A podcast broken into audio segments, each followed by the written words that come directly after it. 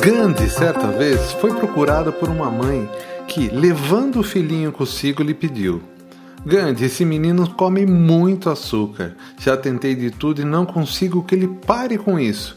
Como ele gosta muito de você, com certeza irá obedecê-lo. Por favor, peça para que ele pare de comer açúcar.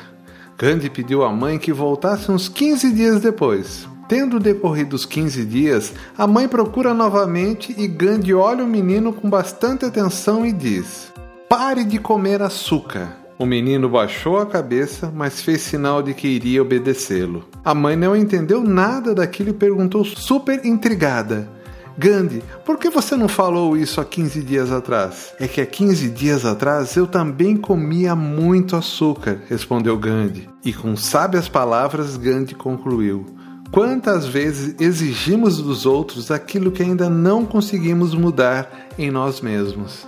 Quer saber mais? Acesse ondasdepossibilidades.com.br ou procure no seu agregador Ondas de Possibilidades Podcast.